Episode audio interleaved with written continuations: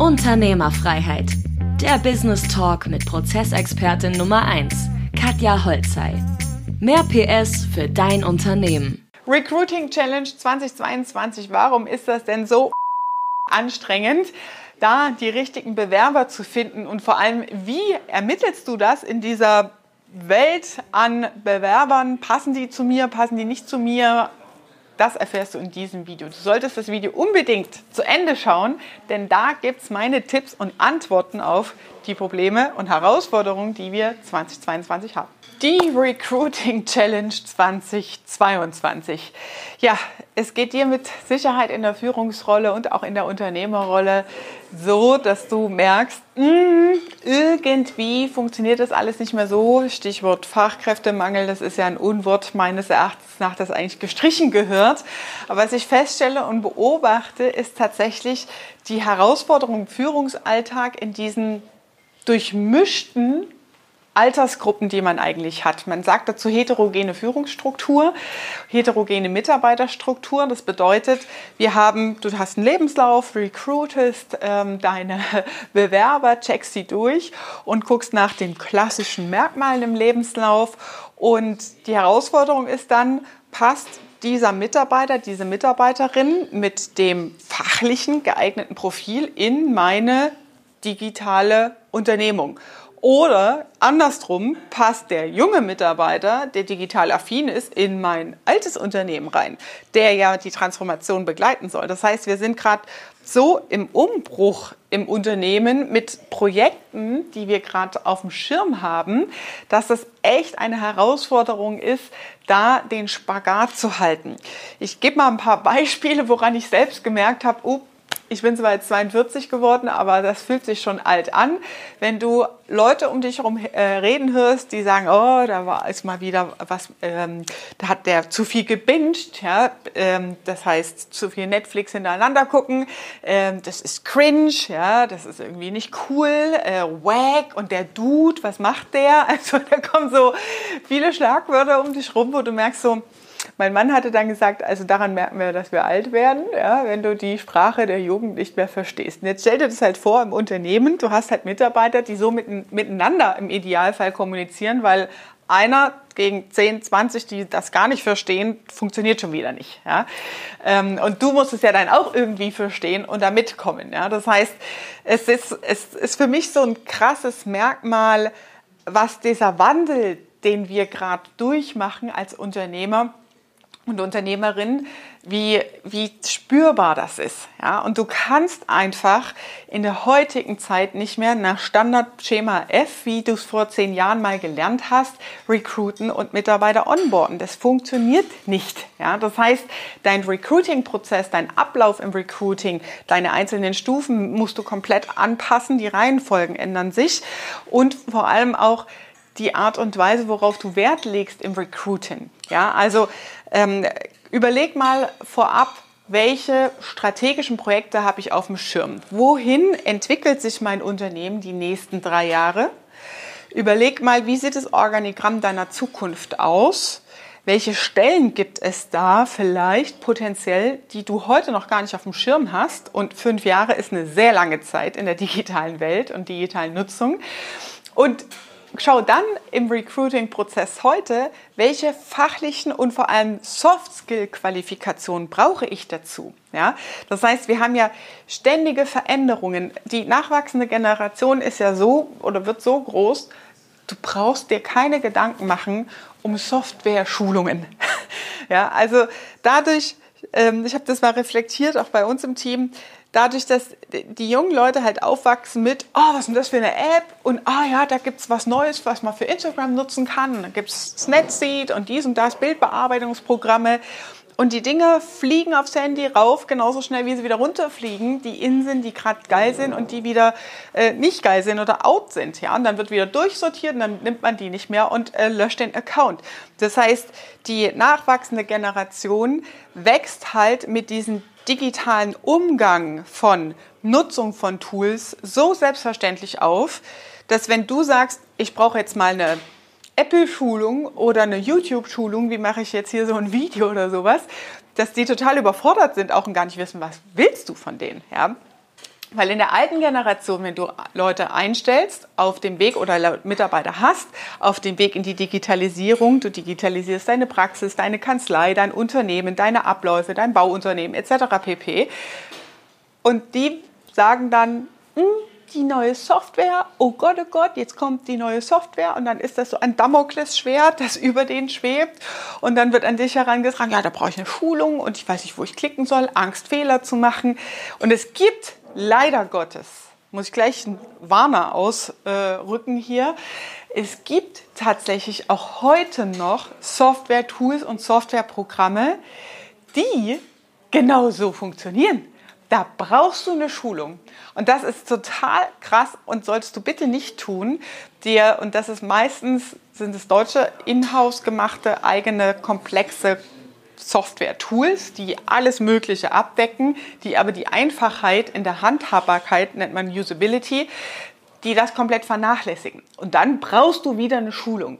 Die sind aber so inkompatibel mit den Schnittstellen, den anderen Tools, die du eigentlich brauchst heutzutage in, in einem Unternehmen und in, in Unternehmenswachstum, Unternehmensentwicklung ist es nicht mehr auszudenken, dass das eigentlich eine Fehlinvestition ist, wenn du da die falsche Entscheidung triffst. Ja, also das sollte es bitte nicht mehr geben, dass du jetzt eine Software installierst oder dir eine Software programmieren lässt. Das Allerschlimmste ist eigentlich, wenn du eine individuelle Software für deine Firma machen lässt, die nicht cloud-basiert ist, sondern nur für deine Zwecke, weil du den Host-Dienst, also die ganzen Anpassungen, die am Markt mit den Schnittstellen von außen ja ständig kommen, alles in-house bezahlen musst. Ja, das heißt, du musst wie ein Hausmeister intern anstellen, der die ganzen Updates und Schnittstellen immer wieder mitholt.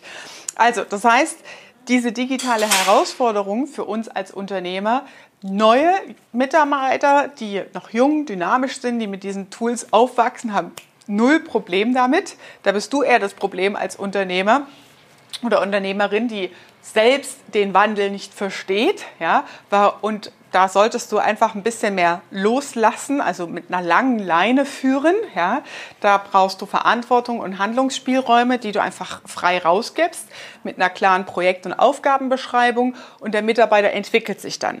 Wenn du dann mit einem alten Führungsstil zu eng führst, junge Mitarbeiter, die verlassen dein Unternehmen sehr schnell, wenn sie da diese Entfaltungs- und Verantwortungsbereitschaft nicht von dir übergeben bekommen. Ja, das ist das eine. Dann hast du aber wieder die anderen, die Älteren, wo du die Erfahrung hast oder die Erfahrung willst und suchst am Bewerbermarkt.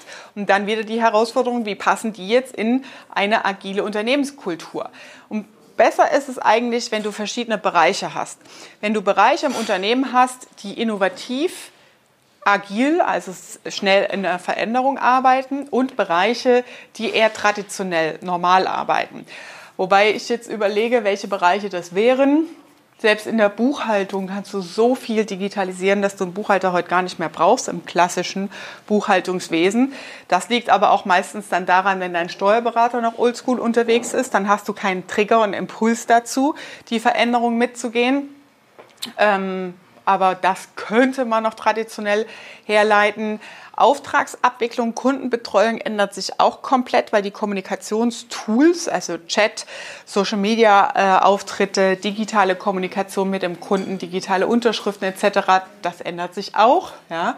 Das heißt, selbst da haben wir eigentlich keine klassischen Sachen mehr. Man könnte sagen, Vertrieb und Kommunikation, aber auch da gibt es eigentlich diesen klassischen Außendienst. Ich setze mich ins Auto und fahre den ganzen Tag Strecken und klapper Großkunden und Termine ab. Spätestens seit Corona sollte da auch ein Großteil über Zoom und über digitale Kommunikationswege ähm, ja, obsolet sein. Ähm, ja, hier und da hilft mal wieder ein Besuch vor Ort und ein physisches Treffen. Das kann man aber auch anders gestalten über Partnernetzwerktreffen und solche Dinge, dass man den Kontakt hält. Aber selbst im Vertrieb würde ich sagen, ähm, ist es auch nicht mehr traditionell. Das, was noch traditionell ist, ist am Ende die Ausführung von Gewerken. Ja, also Steine aufeinanderlegen. Gut, da gibt es auch schon neue Technologien im Bauwesen. Aber ich sag mal, alles, was im Handwerk ähm, individuell zu machen ist, Wände, die gestrichen werden und solche Dinge, die ausgeführt werden im Gewerk, die sind natürlich immer noch traditionell. Ne? Und dann ist es halt wieder wichtig, wie groß ist dein Auftragsvolumen zu gucken, wer ist nur das ausführende Gewerk. Das ist der Kern, der bleibt so traditionell, wie er war.